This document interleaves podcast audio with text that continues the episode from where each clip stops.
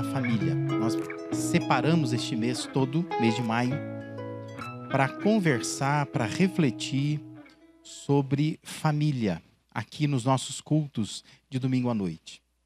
E quantas coisas boas nós temos ouvido aqui é, ao longo desse, desse mês de maio. Nós ouvimos sobre lares equilibrados, que o casamento, a criação de filhos, a casa precisam e merecem a nossa atenção. Nós ouvimos sobre referenciais que Deus estabeleceu, referenciais de confiança, de responsabilidade, de honra, de cuidado e de amor. Nós ouvimos também sobre as prioridades que devem ser respeitadas na família, colocando Deus lá no topo da lista e depois organizando a nossa atenção para o casamento, para os filhos, para a igreja, para o trabalho.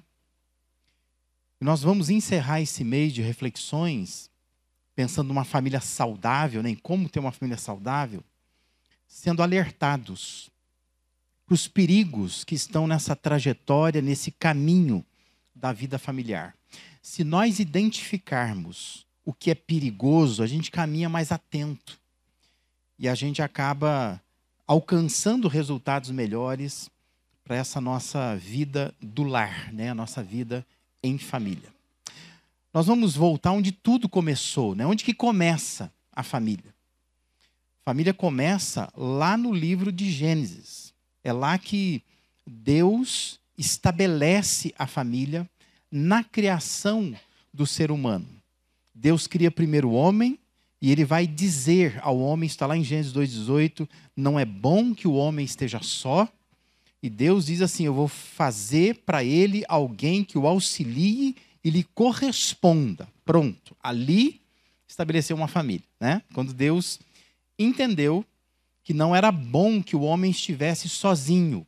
E ali então ele, ele cria alguém que pudesse, junto com o homem, é, formar então essa, essa primeira família. Não é bom para ninguém viver sozinho. E por isso que a maioria gritante da humanidade se casa, se une e acaba formando família. É uma minoria realmente muito pequena que não se casa. A maioria se casa. Nem sempre a maioria permanece casada, mas pelo menos casa, né? Arruma alguém é, é para casar é, e forma, a partir daí, então, uma família, forma um núcleo familiar. E esses núcleos familiares se tornam centros de formação, é, de cuidado, de cultivo né, de valores que são importantes para esse nosso convívio em sociedade.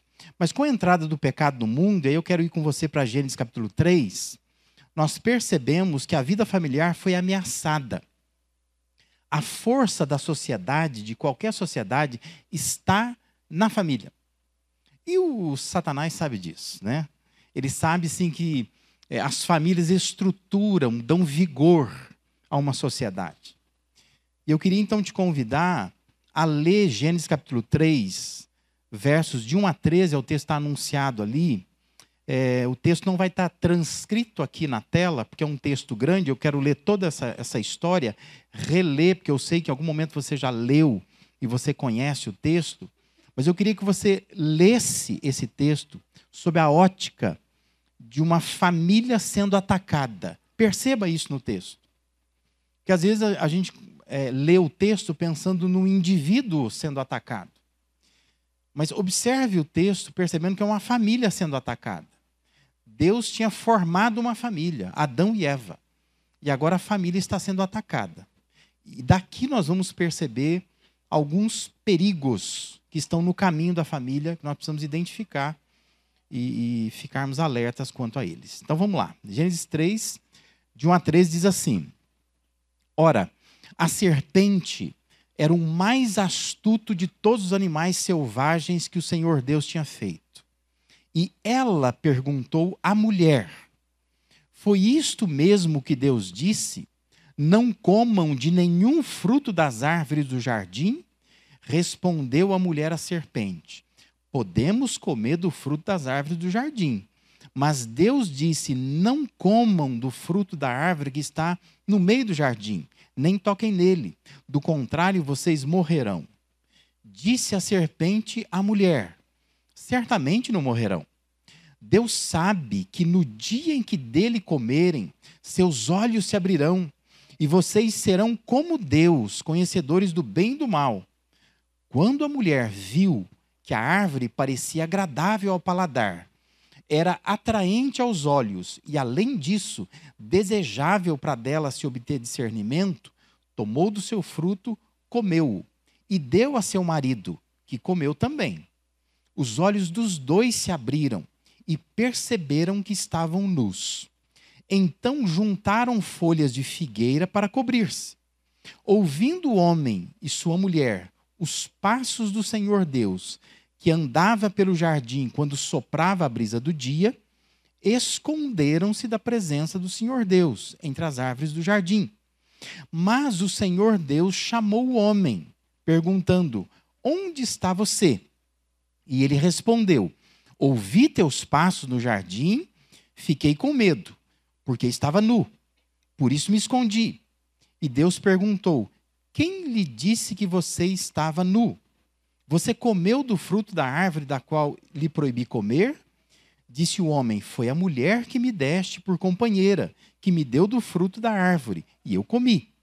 O Senhor Deus perguntou então à mulher: Que foi que você fez? Respondeu a mulher: A serpente me enganou e eu comi. Amém?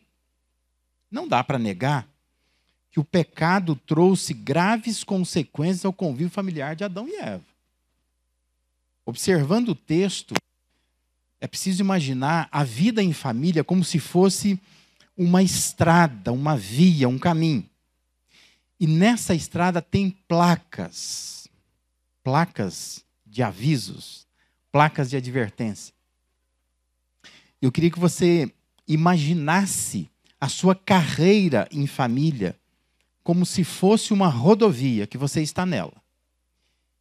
E Deus está colocando placas nessa rodovia, dizendo assim: cuidado, cuidado, cuidado. São perigos. Deus está tentando te avisar esses perigos.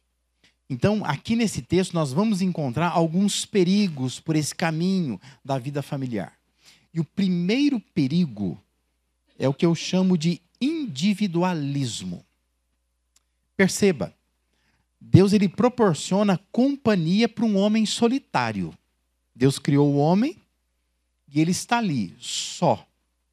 E ali Deus ele inaugura e Deus ilustra o que deve ser a vida em família. A vida em família são pessoas suprindo necessidades de outras pessoas. Por isso que a gente está em família. Se você pode viver sozinho, viva. Né? Mas por que, que a gente busca pessoas, deseja pessoas?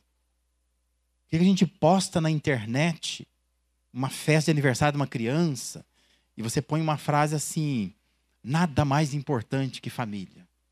Né? Por que, que a gente sempre está mirando a família e olhando para a família como se fosse a coisa mais importante para nós? Porque família é um lugar ou é um grupo de pessoas que suprem necessidades umas das outras. Isso é família. E em Adão, Deus inaugura isso. O homem está só, eu vou fazer alguém para suprir. E então ali ele começa essa ideia que nós temos hoje de família. Lá em 2:25 é dito o seguinte, que o homem e a sua mulher viviam nus e não sentiam vergonha. Uma tentativa do texto de Gênesis de descrever a transparência, de, de descrever a intimidade, como que esse casal vivia bem e não precisava nem de roupa para isso. Eles estavam nus. E a ideia é assim que eles não tinham vergonha da própria nudez. Porque havia uma harmonia completa, perfeita entre eles. Mas o versículo 7 diz: "Os olhos dos dois se abriram e perceberam que estavam nus. Então juntaram folhas de figueira para cobrir-se. Então veja o que aconteceu. Aquela intimidade perfeita deu lugar ao isolamento. Cada um vai para o seu canto. Cada um se protege, cada um pensa em cobrir a sua própria nudez. Por isso, abra os seus ouvidos e entenda uma coisa: a tendência pecaminosa que começa lá com Adão e Eva, pela qual todos nós fomos atingidos por essa tendência, nos empurra para cultivarmos o individualismo, o isolamento, mesmo estando no ambiente da casa, da família. Cada um pegou uma folha de figueira e se escondeu atrás dela. E entenda que até esse momento Deus não está em cena. Eles estão escondendo um do outro mesmo. Cada um correu para um lado. E cada um então quer se cobrir, porque eles estão com vergonha um do outro. A transparência, a harmonia, a intimidade, tudo foi quebrado por causa do pecado que entrou no mundo. E dali então começa esse individualismo. A pessoa quer se proteger, ela quer cuidar de si mesma. E ela não, não, não entende que o pecado trouxe essa ruptura na relação entre duas pessoas, que era uma relação perfeita, harmoniosa. Então, no trajeto da família saudável, existe uma placa de advertência. Você sai na rodovia, se for à noite, então, né, quando o farol bate, a placa brilha. E a placa está dizendo assim: cuidado com o individualismo. Esse é um perigo no casamento, esse é um perigo na família. É quando você está convivendo num grupo de pessoas que você entende que é uma bênção de Deus para você, providência de Deus para você, é para que você não esteja só, para que você não se sinta solitário, mas nesse núcleo familiar você é extremamente individualista. Aqueles ditados populares, sabe? Farinha pouca, meu pirão primeiro. Né? Você está sempre puxando para o seu lado. Você está sempre pensando em você. Mesmo estando dentro de um núcleo familiar. E é importante estar atento a esta placa. Porque individualismo é pensar em si, por si, e desprezar a coletividade. É você conviver num casamento, por exemplo, e só informar a pessoa e não compartilhar decisões, em só avisar, né, que você saiu, fez uma loucura. Aí você vai lá e avisa depois. Mas isso é uma reação àquele pecado original. Quando você é individualista, você faz por si. Você pensa em si e você despreza essa, essa coletividade, essa vida em grupo, que o grupo deveria ser consultado. Nós somos batistas, você sabe do que eu estou falando.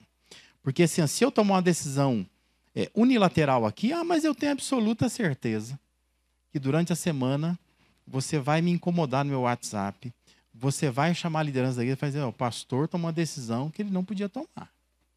É, precisaria ter uma assembleia, né? Porque assim, nós somos a igreja, nosso regime é congregacional. Então, criatura de Deus, entenda assim, que o regime lá na sua casa é também é congregacional. Você devia ser batista em família também. Não tome decisões sozinho. É preciso consultar os membros da família. Isso irrita demais os filhos, por exemplo. Quando os pais, do nada, trocam o filho de escola. E é assim, não, eu estou apertado, está muito caro aquela, vou uma mais barata. Eu, eu entendo, apoio, acho assim que às vezes é necessário, mas precisaria consultar os filhos. Dependendo da idade que esses filhos têm, vai criar uma rebeldia. Você rompe laços né, importantes para aquele adolescente, por exemplo. Ele tem os amigos na escola, ele está afirmando é, bons relacionamentos ali, você vai lá do nada e mudou de escola. só porque, sei lá, questão financeira, ou porque o moço da van, você brigou com ele, você não acha outra van para levar, e você vai lá e arruma uma desculpa e muda. Assim, eu sou o pai, sou a mãe, eu mando isso aqui, eu que pago, você não manda nada. Mas esse tipo de decisão é uma decisão que ela não está olhando para a família como um núcleo de pessoas que dependem umas das outras. E isso é, de novo, a nudez sendo exposta e as pessoas buscando uma folhinha de figueira para se cobrir. É individualismo. É o que nasceu ali na, na, no, no pecado original. Isso causa sérios danos à sociedade. Porque quando nós somos individualistas, nós vamos produzindo pessoas frias, nós produzimos pessoas indiferentes, pessoas hostis, pessoas egocêntricas, ambiciosas, incapazes de olhar o que está à sua volta. Porque ela só olha para ela. Ela não está preocupada com ninguém. E muitas vezes nós estamos produzindo gente assim. Os filhos saem de casa assim, individualistas, só pensam neles porque aprendeu a ser assim. Veja que cada vez mais cedo as crianças estão sendo expostas a um mundo que é um mundo frio, que é o mundo das conexões digitais, das mídias sociais. Mas é um mundo que não desenvolve relacionamentos, conexões reais. E é preciso estar atento a isso, porque cada vez mais cedo as crianças estão tendo acesso a esse tipo de coisa, ao mundo virtual. E vai gerando pessoas que têm cada vez menos conexão real. Criança esquisita. É, você conversa com ela, ela não conversa com você, ela não sabe responder nada. Mas ela interage com uma coisa virtual. Fica olhando para aquele troço lá o tempo todo. Mas ela não é capaz de olhar para você, de te cumprimentar, de conversar com você, de responder o que você pergunta. Várias pesquisas já têm sido feitas e têm constatado que cada vez mais cresce o número de crianças que estão com depressão. Eu não sei qual a tua idade, eu não sei qual a tua é, conexão com esse mundo real. Mas, gente, não se ouvia falar de uma criança com depressão. Nesses últimos 10 anos, é comum a criança estar tá com depressão. E por que isso? Sem falar em outras consequências, como perda de sono, crianças com ansiedade, com obesidade, crianças com distúrbio de atenção, criança, crianças sedentárias que, que não tira o bumbum da cadeira lá do, do, do gamer, né? Fica lá o tempo todo, dia inteiro. À noite, muitas vezes, demora para dormir, porque está lá, grudada num computador, num tablet, sem nenhum tipo de controle. E com isso vem a agressividade, vem a rebeldia em casa. E nós não estamos nos dando conta de que nós estamos nutrindo, incentivando um individualismo. A gente diz assim para a criança, tó. Né? Pega o celular, põe na mão da criança, tó. E para ela assim, ah, isso aqui é meu, é meu mundo. Você não percebe que você colocou a criança num, num, num guichê, num lugarzinho fechado, numa sala virtual. Curiosamente, você olha na televisão, tem filmes, novelas alertando para isso o perigo de crianças que estão conversando com outras pessoas que nem criança é. Adultos estão tentando explorar crianças que estão na frente de um computador, na frente de um celular. Fora isso, nós temos os adultos que são infantilizados. Adultos que não sabem conversar. Adultos que não sabem se conectar ao mundo real que reclamam por seus direitos de felicidade o tempo todo. Adultos que não crescem, não amadurecem, não percebem que estão criando para si mesmos um mundo cada vez mais infeliz. São os adultos infantilizados. Os bebês grandões, né? que não crescem nunca. Porque estão imersos nessa individualidade exacerbada. São pessoas que não querem mais conexões com outras pessoas, mas elas estão se escondendo atrás de uma folha de figueira e elas estão criando seus guetos e dizendo: olha, ah, para mim assim tá bom. Mas que mundo infeliz ela está criando para ela. São festas de aniversário que não vai quase ninguém. São velórios que você não vê quase ninguém. Ela não criou conexões. Ninguém vai. Eu nasci, fui criado no, no interior. Me lembro né, daqueles velórios que parava a cidade, né? Seu João da padaria morreu. Todo mundo gostava do seu João, que o seu João muitas vezes atendia bem todo mundo. Seu João conversava, o seu João entregava pão na casa do doente, né? O seu João fazia fiado, tinha um monte de coisa. E às vezes, quando o seu João lá morreu, o seu João parou a cidade, fecha o comércio todo, está passando lá o, o, o velório do, do, do, do, seu João, né? o cortejo fúnebre do seu João. E aí para todo mundo, porque, ô, oh, pessoa querida, né? todo mundo chora. Como será essa cidade agora? Mococa não será a mesma mais sem o seu João da padaria, porque o seu João era demais, né? Eu fico olhando, falando, cada vez menos isso vai acontecer. E nós nos tornamos pessoas que nós temos 3 mil, 4 mil, 5 mil pessoas no Facebook. Nós temos milhares de seguidores no Instagram. Ninguém para conversar. Ninguém. Dia que você quer chorar, que você quer conversar com alguém, fala, mas quem é que quer falar comigo? Ninguém. E ai de você, se você se expressasse nas redes sociais, você vai ser xingado. Porque vão te chamar de um monte de coisa. Porque ali não é de fato uma rede real de pessoas reais, amigas. Mas é simplesmente um momento de você desenvolver o seu individualismo, né? Que ali você bloqueia, você apaga comentários, né? Você fala o que você quiser também, sem se preocupar se está ferindo alguém ou não, porque não é real mesmo, né? Então você simplesmente vai criando essas conexões sem conexão nenhuma com o mundo real. Por isso, faça coisas simples, coisas eficazes que alguns já têm feito. Quero sugerir para você aqui, ó. Primeiro, permita que o ativismo dê lugar a um jantar em volta da mesa. Pelo amor de Deus, pega esse troço chamado smartphone é, é, e não leva para a mesa. Porque é um tal de você estar tá na mesa, mas estar tá com o smartphone. E é impressionante, né? Essas pessoas com o pescoço curvado o tempo todo. Elas estão olhando o smartphone o tempo todo. Parece ter um fio ligado, assim, invisível, né? E, e é interessante como as pessoas estão ligadas a isso e não conseguem se desligar nem para comer.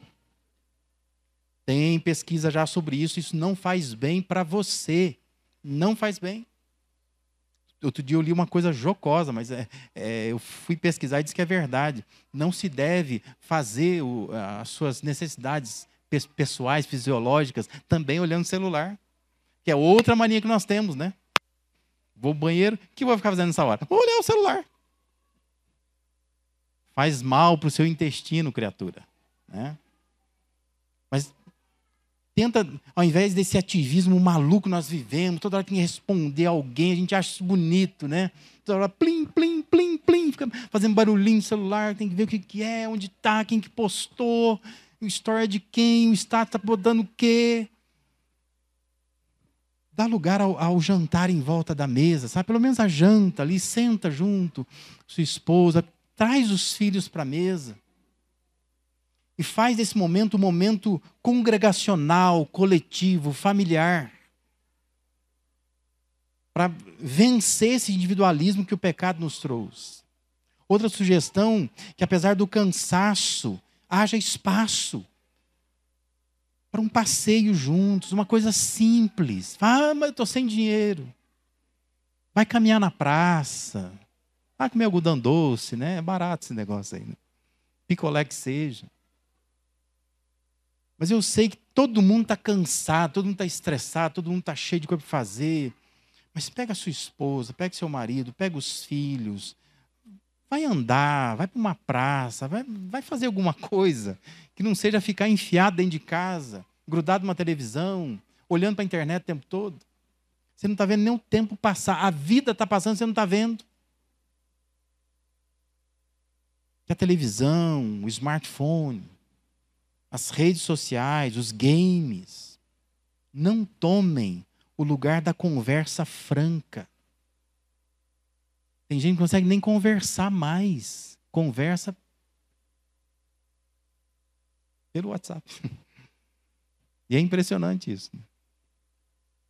Aqueles casais que conversam pelo Facebook. Acho interessante isso, né? Meu amor, que saudade de você. Só, só que ele está do lado aqui. É, aí ela responde lá: Ai, meu amor, você é demais. Por que você não fala com a pessoa? Mas não fala. Não fala. Eu conheço gente que não fala, só fala se for por redes sociais. Não permita que isso aconteça. São coisas simples, mas são eficazes para você sair desse individualismo, para começar a pensar no outro, fazer bem para o outro. Entenda que no trajeto da família saudável tem uma placa advertindo isso. Cuidado com o individualismo que leva ao isolamento.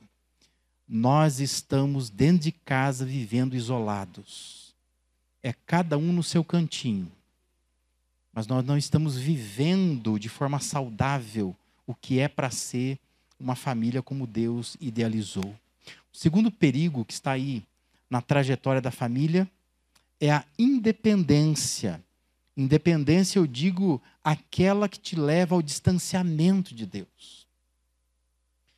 Versículo 8 diz que ouvindo o homem, sua mulher, os passos do Senhor Deus, que andava pelo jardim quando soprava a brisa do dia, esconderam-se da presença do Senhor Deus entre as árvores do jardim. Percebe? Agora Deus entrou em cena. Quando Deus entrou em cena, aí eles aparecem para conversar com Deus? Também não. E também se escondem. Pecado não só prejudicou o relacionamento entre o casal, mas o pecado também prejudicou o relacionamento do casal com Deus. Agora nós temos aqui um problema espiritual. Versículo 9 e 10 diz: Mas o Senhor Deus chamou o homem, perguntando: Onde está você? E ele respondeu: Ouvi teus passos no jardim e fiquei com medo, porque estava nu, por isso me escondi. Olha, ouvi a tua voz, senti medo, mas não sentia medo. Por que agora sente medo?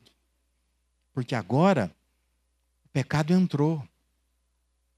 E o pecado, em essência, foi o que? Uma decisão de fazer algo independente de Deus achar que nós podemos tomar nossas decisões. A narrativa do Gênesis dá a entender que na virada do dia Deus vinha conversar com Adão e com a Eva. Era um relacionamento entre Deus e a, a, as pessoas, as, as criaturas de Deus. Eles dependiam de Deus. Mas agora eles não querem mais. Porque eles sentem medo de Deus, eles fogem de Deus. Não apenas o marido e a mulher precisam se ajudar para ter esse bom relacionamento com Deus, mas todos os membros da família têm que se ajudar. Que a nossa tendência pecaminosa é fazer com que a gente tome decisões independentes. Nós não valorizamos a presença de Deus no lar, na família. Por isso que no trajeto da família saudável, tem uma placa advertindo: cuidado com a independência. Cuidado com esse afastamento de Deus, cuidado com esse distanciamento de Deus. Esse jeito que nós temos de, de tomar decisões, dizendo assim: eu, eu não estou precisando de Deus mais. Eu posso resolver as coisas sozinho. Presta atenção: o diabo, ele quer afastar a família de Deus. A serpente, ofereceu independência. Veja lá, versículo 5. Deus sabe, ela diz, no dia que dele comerem do fruto, seus olhos se abrirão, vocês serão como Deus, conhecedores do bem e do mal. É, é, essa foi a, a, vantagem que a serpente deu à, à mulher. Não, não vai acontecer nada, não. Vocês podem tomar uma decisão independente, porque vocês vão ser como ele. Que aquilo cresceu, né? A mulher se encantou por aquilo. Não vamos precisar mais de Deus. É o diabo afastando a família de Deus. Ele sabe que se a igreja tiver famílias fortes, será uma igreja forte. E o diabo não quer isso. Por isso é importante prestar atenção nisso. Esse é um perigo no caminho da família saudável. É essa independência que nós temos. Muitas vezes, como foi dito semana passada, não entender o que é prioridade. E a gente, querendo salvar a família, a gente coloca tudo a perder. Porque nós excluímos Deus desse projeto que é de Deus, foi Deus quem começou, e nós tiramos ele da família que ele ama tanto e que ele inventou e criou. Por isso eu quero te dar algumas dicas aqui também práticas, é, para que você possa, é, de fato, estar atento e respeitar essa placa que está anunciando o perigo para você. Valorize a igreja. Não fique distante da comunidade. Nós vivemos o tempo do desigrejado, né? do, do povo que acha que não precisa mais se reunir, que acha que a gente pode simplesmente tocar a nossa vida, eu estou bem com Deus, e uh, eu só não estou bem com a igreja. Isso não é verdade, você sabe disso. Se você não está bem com a igreja, você não está bem com Deus. Não tem como você estar bem com, com Deus e não estar bem com a noiva de Cristo, que é a igreja. Valorize a igreja, não fique distante da sua comunidade. Traga os seus filhos para a igreja. Teu filho não tem carro, não sabe dirigir, não pode. Os filhos dependem de você. Então eles precisam que você traga, que você venha, que você os acompanhe, que você os apoie. Mas valorize a igreja. Valorize a oração conjunta em casa, nas refeições. Vai comer, aproveita para orar, já que sentou em volta da mesa, a comida está quentinha. Vamos fazer uma oração, breve que seja, mas faça. Momento de falar com Deus, de consagrar nossa vida diante de Deus. Ora antes de dormir, ora quando acorda. Mas tenta juntar a família para uma oração conjunta para ensinar para os filhos, nós não somos independentes, mas nós somos dependentes de Deus. E precisamos colocar diante dele a nossa família. Aprenda a compartilhar as bênçãos de Deus. Quantos lares são alvos da graça de Deus, tanta coisa boa acontecendo. Mas às vezes a família eh, se propõe ao papel de só reclamar, senta na mesa e reclama, e só fala mal dos outros, e só fica pensando em coisa errada, coisa ruim. Tanta coisa boa acontecendo. Aproveita aqueles momentos juntos para compartilhar as bênçãos de Deus, o que, que Deus tem feito, como que Deus tem atuado, coisas boas que têm acontecido. Quem é pai, tem criança pequena, mãe, conta histórias bíblicas para os seus filhos. Contem o que Deus tem feito na vida de vocês para os seus filhos. Não deixa o filho dormir na frente de uma televisão. Não deixa o filho dormir na hora que quer. Mas coloque o seu filho para dormir. Hora preciosa, momento precioso. Você vai lá e você tem um tempo de relacionamento com o filho, de conversar, de orar com ele, de contar uma história. E aí coloca para dormir. São coisas simples, mas se você fizer isto, você está permitindo que Deus una a sua família. Não viva independente de Deus, não tenta fazer isso. Porque muitas vezes nós estamos deixando Deus longe da família. Por isso, entenda, na trajetória da família tem uma placa dizendo: cuidado com a independência, não se afaste de Deus. Cuidado com esse distanciamento de Deus que a gente vai tomando em nome muitas vezes de salvar a família. mas põe tudo a perder, porque nós não estamos entendendo o que Deus quer fazer em nossas famílias. Resultado do pecado, nós vamos fazer como Adão e Eva, a gente vai se esconder de Deus no meio das árvores. E Deus está dizendo, mas onde você está? Queria ter relacionamento com você, mas a gente acaba se escondendo. E a gente deixa Deus fora, quando Deus deveria ser aquele ator principal nesse cenário da nossa família. E um terceiro e último perigo que está no texto aí é o perigo da irresponsabilidade, que também pode ser chamada de fuga das responsabilidades. Também você pode chamar de transferência de culpa ou indisposição para fazer o que precisa ser feito. Versículo 11 a 13 diz que Deus perguntou: Quem lhe disse que você estava nu? Aí Deus pergunta assim: Você comeu do fruto da árvore da qual lhe proibi comer? Disse o homem: Foi a mulher que me deste por companheira que me deu do fruto da árvore, e eu comi. Senhor Deus perguntou então à mulher: Que foi que você fez? Respondeu a mulher: A serpente me enganou e eu comi. Você reparou que ninguém responde o que Deus pergunta? Né? Isso é tipicamente é, é, a pessoa que não tem responsabilidade. Que Deus pergunta uma coisa e responde outra. Deus está perguntando para o homem: Você comeu do fruto? Não, a mulher que me deu. Não perguntei quem te deu. Estou perguntando: Você comeu do fruto? Porque Deus tinha mandado para Adão: Não coma desse fruto. Falou para ele. Agora Deus está perguntando: Você, você comeu? A mulher que me deu. O senhor me deu aí que. Porque a tentativa de Adão é dizer assim, ela fez descer goela abaixo, entendeu? Foi ela que me dopou. Me botou o fruto na boca. Deus está perguntando: você comeu? Porque se você comeu, isso é desobediência. Mas o Adão não responde, assumindo a sua desobediência. Ele diz assim: Foi a mulher que me deste por companheira que me deu do fruto. Só que Deus não perguntou quem te deu. Deus perguntou: Você comeu? O que Adão fez? Transferiu culpa, transferiu responsabilidade. Ah, mas a gente adora fazer isso, né? A gente adora fazer isso.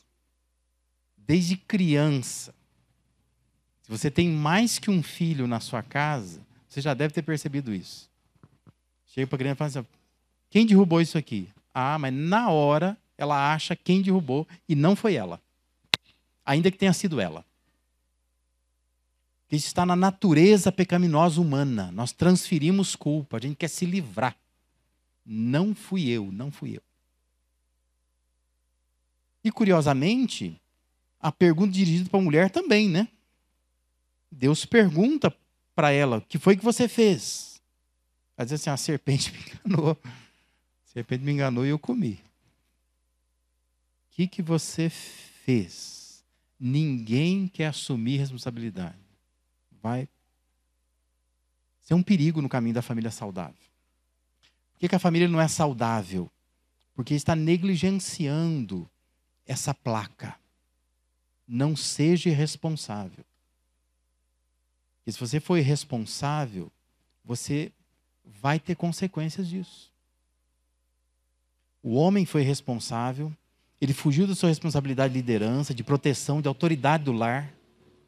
A mulher foi responsável, porque ela fugiu da sua responsabilidade de auxiliadora idônea, ela acabou atrapalhando o marido, e a função dela era auxiliar, cooperar, facilitar. Ela dificultou, atrapalhou, meteu os pés pelas mãos, como a gente diz. Mas ninguém assumiu responsabilidade. Transferiu para o outro. No trajeto da família saudável tem uma placa divertindo: cuidado com a irresponsabilidade. Cuidado com essa transferência de culpa, com essa incapacidade que nós temos de assumir responsabilidade. E dizer que fui eu que fiz. E eu preciso assumir a responsabilidade. Hoje tem maridos que não fazem o papel de marido, esposas que parecem não querer ser esposas, pais que não querem ser pais, mães que não querem ser mães, filhos que não querem ser filhos. Está tudo virado. E estão fazendo tudo errado, mas assim, numa expectativa que vai dar tudo certo. E às vezes falam assim, pastor, mas ora para minha família, porque está tudo caindo aos pedaços, mas ó, eu tenho fé que vai dar certo. Só que a questão é passar por prova, por situações difíceis, é, é compreensível. Mas quando o que você está passando é fruto de irresponsabilidade, você não pode querer fazer tudo errado e querer que tudo dê certo. Não vai dar certo. Que você vai colher aquilo que você plantou. Por isso que é, é importante você dar atenção a essa placa, ter uma placa nesse caminho da família. Cuidado com a irresponsabilidade, não seja irresponsável. Você precisa cumprir o seu papel, a sua função, porque se você fizer isso, você vai colher bons resultados. Tem pais achando que os filhos vão aprender com o vento. Eles não querem ensinar nada, nada. Aí você vai falar com o marido e diz assim: ah, mas ah, ela está estragando essa criança. Aí você vai falar com a mulher, ela diz assim: ah, mas ele. Não tem jeito. Ninguém assume. Ninguém diz assim: não, eu estou estragando a criança. Né? Ninguém tem a disposição de se unir, dizer, vamos unir forças e vamos cuidar, porque o filho é nosso. E é impressionante, né? Nós tínhamos famílias, a minha avó, minha avó, a mãe do meu pai, deu à luz 19. Criou 13. Ela não matou seis, não. Mas morreu, assim. É, quando criança, logo que nasceu, né, era muita doença naquela época. Quantas famílias? Eram famílias grandes. Hoje nós temos famílias pequenas. Muitas vezes você tem um filho só. Não é possível que você não vai cuidar desse filho. Um só. Às vezes tua mãe, teu pai, tua avó criou 12, 15. Tem um só, dois filhos. Três. Passar disso aí já é bastante. Mas não é possível que você não consiga se concentrar nesse filho e dizer, eu preciso cuidar bem desse filho, me dedicar. É irresponsabilidade. É achar assim que ah, meu filho decide, meu filho faz, meu filho. Meu Deus, é herança do Senhor. Você tem poucos, cuida bem dessa criança, leva para a igreja, ensina. Ela está exposta a um mundo hostil. O um mundo quer arrebentar com a vida dela. E você às vezes está brincando. Não traz para a igreja, não leva num grupo de adolescente. Fica arrumando um monte de desculpa. Só que lá na frente você vai colher resultado disso. E não adianta dizer assim, ah, mas porque faltou isso, faltou aquilo, faltou não sei o quê. Isso é irresponsabilidade. Deus está dizendo, ó, tem uma placa nesse caminho. Não seja irresponsável. Cuida, cuida, assuma a sua responsabilidade. Queria deixar dois pensamentos finais aqui de dois autores. Um autor é um ator e ator, o Frederic Matias Alexander. Ele diz assim: as pessoas não decidem seu futuro, elas decidem seus hábitos. Seus hábitos decidem o seu futuro. Queria chamar a sua atenção para isso. Você não está decidindo o seu futuro, está decidindo os seus hábitos. É isso que você está decidindo. Quais são os seus hábitos familiares? É assim que será o seu futuro. Eu tenho quase 30 anos de pastor, então assim, eu já vi gente que eu conheci lá atrás, e a maneira como criava o filho lá atrás. Aí você olha para o filho, ah, o filho é igualzinho o pai lá atrás. Por quê? Porque aquele pai não decidiu o futuro dele, decidiu os hábitos. Então, aquele hábito que ele tinha, de chegar atrasado na igreja, de não contribuir com a igreja, de ser um reclamão, de ser a pessoa chata, de ser uma pessoa que não trabalha direito, enrolão, que não para emprego nenhum. Mas o filho tá que tá igualzinho, né? Por quê? O que, que ele decidiu? O futuro dele? Não, ele decidiu os hábitos dele. Você decidiu ser assim, os seus hábitos te levam no futuro. Não tem jeito. Presta atenção nisso. Ninguém decide o futuro, a gente decide os nossos hábitos. O que você decide fazer vai te levar lá. Então é preciso virar a chave e mudar um pouquinho o nosso pensamento. Eu acho que essa frase nos ajuda a pensar nisso. Uma outra frase é uma frase do John Mason, que é um livro que eu já citei várias vezes, chamado Derrotando o Inimigo, chamado Mediocridade. E o John Mason diz assim: são as escolhas e não a sorte que determinam o seu futuro. Escolhas, não sorte. Porque talvez a sua tentação seja olhar para a família do vizinho e dizer assim: ah, que sorte, ó, que filhos maravilhosos, que mulher bonita não engorda nunca aquela mulher, nem faz academia, tem um biotipo assim que come, que nem um dragão, mas, mas não engorda. Que sorte desse homem. Mulher, né? Vê lá o, o marido da outra lavando louça, mas que sorte. Queria um marido assim que lavasse louça em casa. Não precisa nem pedir, ele está lavando. Nossa tendência é olhar para os outros e achar assim que a pessoa teve sorte, ó, teve sorte, sorte, sorte. São as escolhas, não é a sorte que determina o seu futuro. É, é o que aquele homem está escolhendo fazer, aquela mulher está escolhendo fazer, o que aqueles pais estão escolhendo fazer com seus filhos. Quais as escolhas você faz na sua vida familiar? Dependendo da escolha que você faz, vai determinar o seu futuro. Escolha corretamente.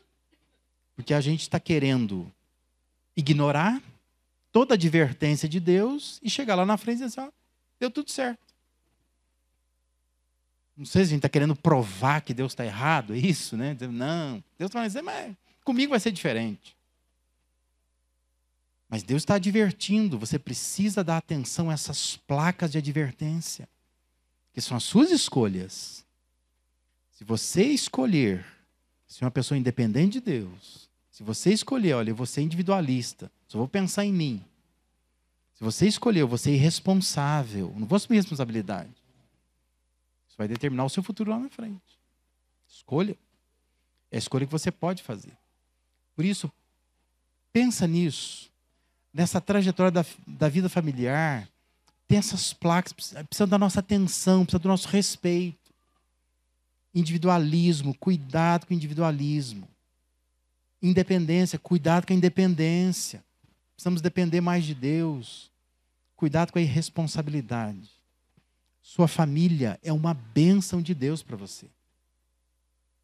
E é preciso que você queira ser uma bênção para sua família e na sua família. Por isso eu quero que a gente consagre nossas famílias hoje no altar de Deus, né? Por mais que você pense assim, não, minha família já está criada. Tá não. Não tá não. Porque a família continua. Os filhos dos filhos vão te preocupar. Vai ser ruim para o vô, para a avó, ver o neto perdido, a neta perdida. Então não tem jeito. Nós vamos ter que continuar nos preocupando com a família, fazendo o nosso papel. Por isso que é importante vencer essas marcas do pecado original lá. Vencer individualismo, vencer independência, vencer a irresponsabilidade. E se você lutar contra isso, se você perceber essas placas estão no caminho, e eu preciso respeitar essas placas você vai ter de fato uma família saudável, para a glória, para a honra do nosso Deus.